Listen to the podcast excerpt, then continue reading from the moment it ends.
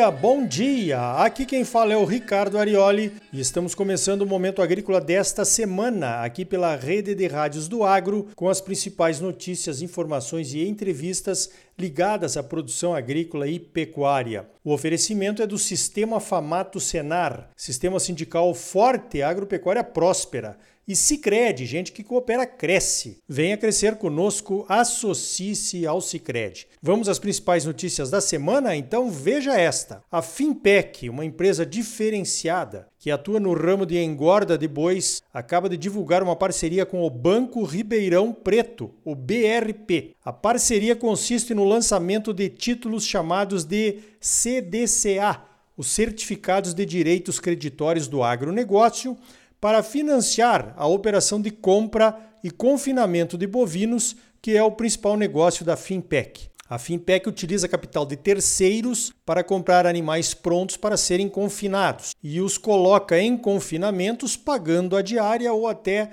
rachando lucro com o proprietário do confinamento. A meta para 2021 é abater 60 mil cabeças e eles não têm nenhum palmo de terras ou nenhum rebanho de cria. Outro ponto importante do sistema de negócios da Finpec é o travamento imediato dos valores da arroba dos bois confinados, reduzindo qualquer risco de mercado decorrentes da oscilação dos preços da arroba. Ou seja, a compra dos animais e o custo do confinamento são confrontados com o preço futuro de venda da arroba quando o animal estiver pronto para o abate. Se há lucro, o negócio acontece. Se não há, fica quieto. Mas o principal foco desta notícia é essa forma inovadora de levantar os recursos para as operações. Primeiro, porque investidores interessados no agro poderão comprar os papéis, os CDCAs, lançados no mercado, garantindo uma remuneração atrativa para o seu capital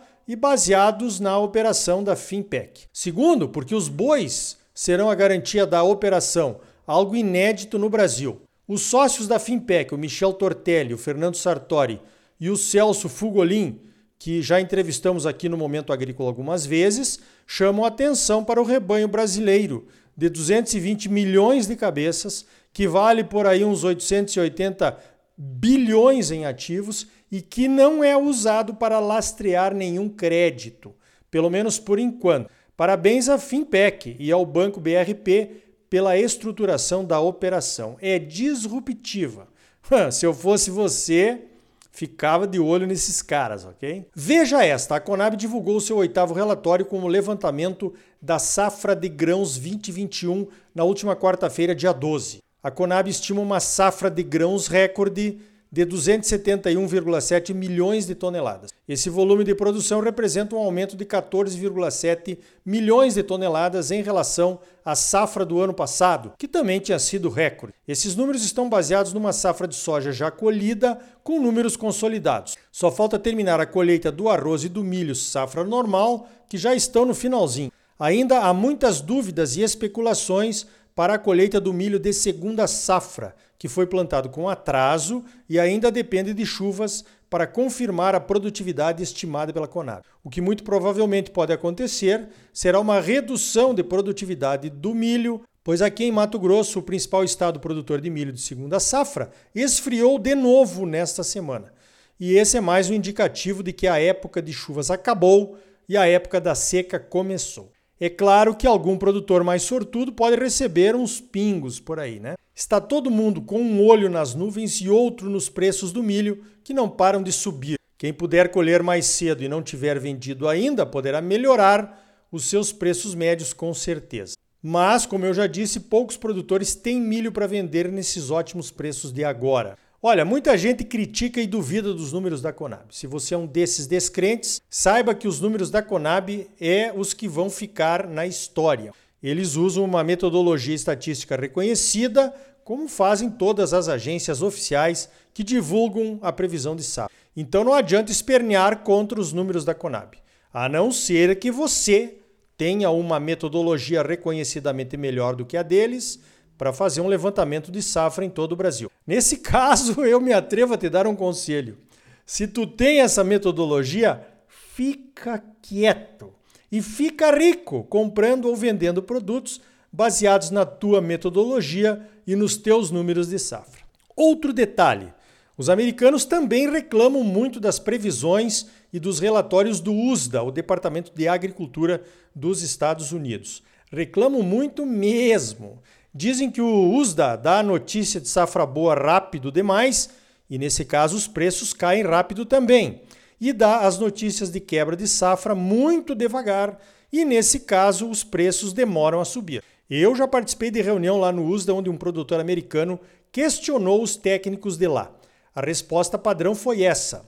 Nós temos uma metodologia comprovada com mais de 3 mil observações de campo, telefonemas para produtores de todas as regiões e imagens de satélite. E publicamos qual foi o nosso erro estatístico entre cada previsão no final de cada boletim. Toim! Vamos continuar duvidando, mas ficando quietos, né? Um amigo meu que não consegue ficar quieto apostou que a safra de soja gaúcha não seria de 19 milhões de toneladas, como estavam anunciando. Não chegaria nem perto disso. Prometeu trocar de nome para Claudete, se isso acontecesse. Pois então, falou demais. Segundo esse relatório da Conab, o Rio Grande colheu 20 milhões 163 mil toneladas, a maior safra de soja da história. Esse volume representa 76% a mais do que foi colhido na safra 19-20, onde os gaúchos enfrentaram uma seca histórica. O meu amigo está cortando volta para se esconder dos amigos da onça que querem levá-lo ao cartório para trocar de nome, inclusive pagando as taxas e os emolumentos decorrentes do ato. Brincadeiras à parte, é muito bom podermos comemorar uma super safra num ano com pandemia e profunda crise econômica. Essa grande safra e os preços, principalmente nas exportações, ajudam muito o Brasil a manter a sua economia relativamente normal. Seria muito pior se estivéssemos falando de frustração de safra por aqui.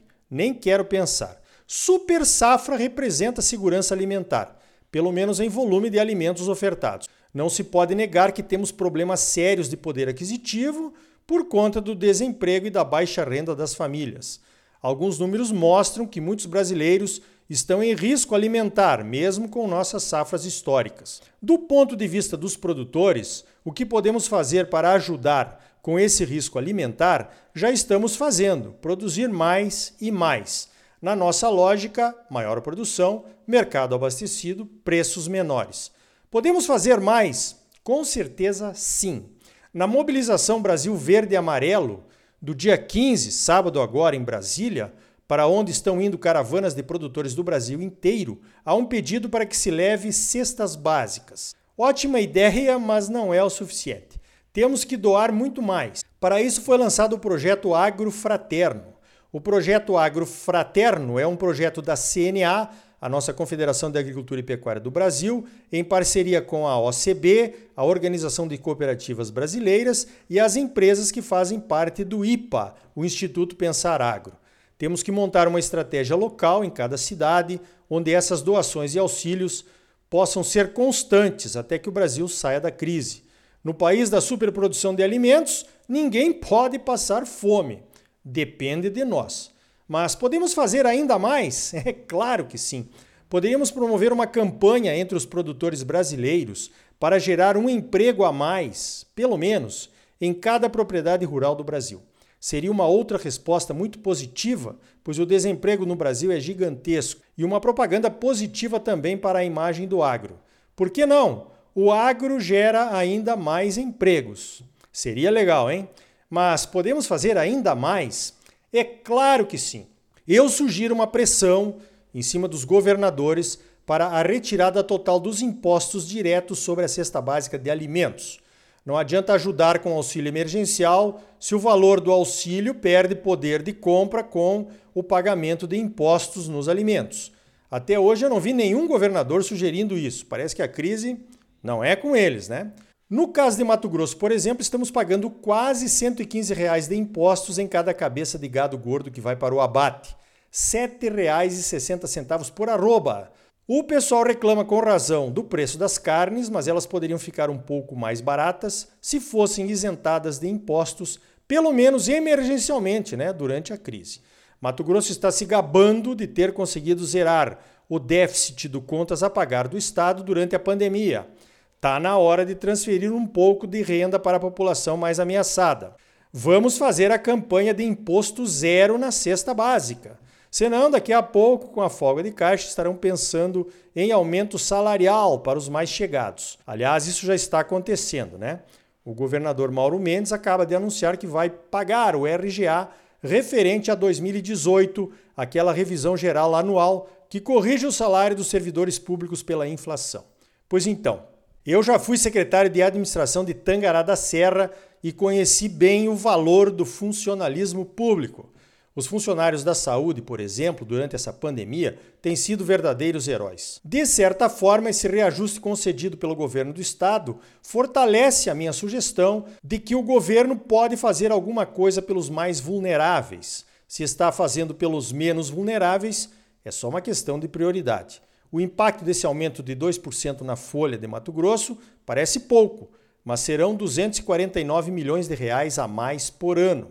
Com esse valor, daria para comprar 2 milhões e 300 mil cestas básicas. Sem os impostos, daria para comprar ainda mais. As três campanhas juntas de doação de cestas básicas, do emprego a mais e do imposto zero sobre a cesta básica poderiam ter um impacto bem positivo sobre os mais vulneráveis.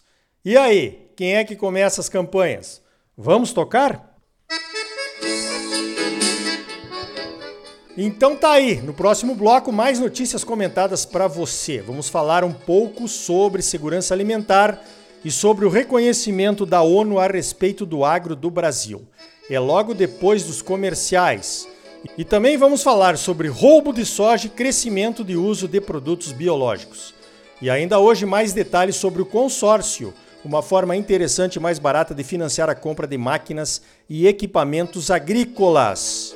Afinal, o que é que você acha? Tá bom ou não tá? Fala sério. É claro que tá bom. Você só merece o melhor.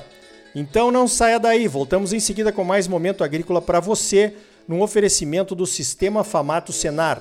Sistema sindical forte agropecuária próspera. E gente que coopera cresce. Venha crescer conosco. Associe-se ao Cicred. Voltamos já. Música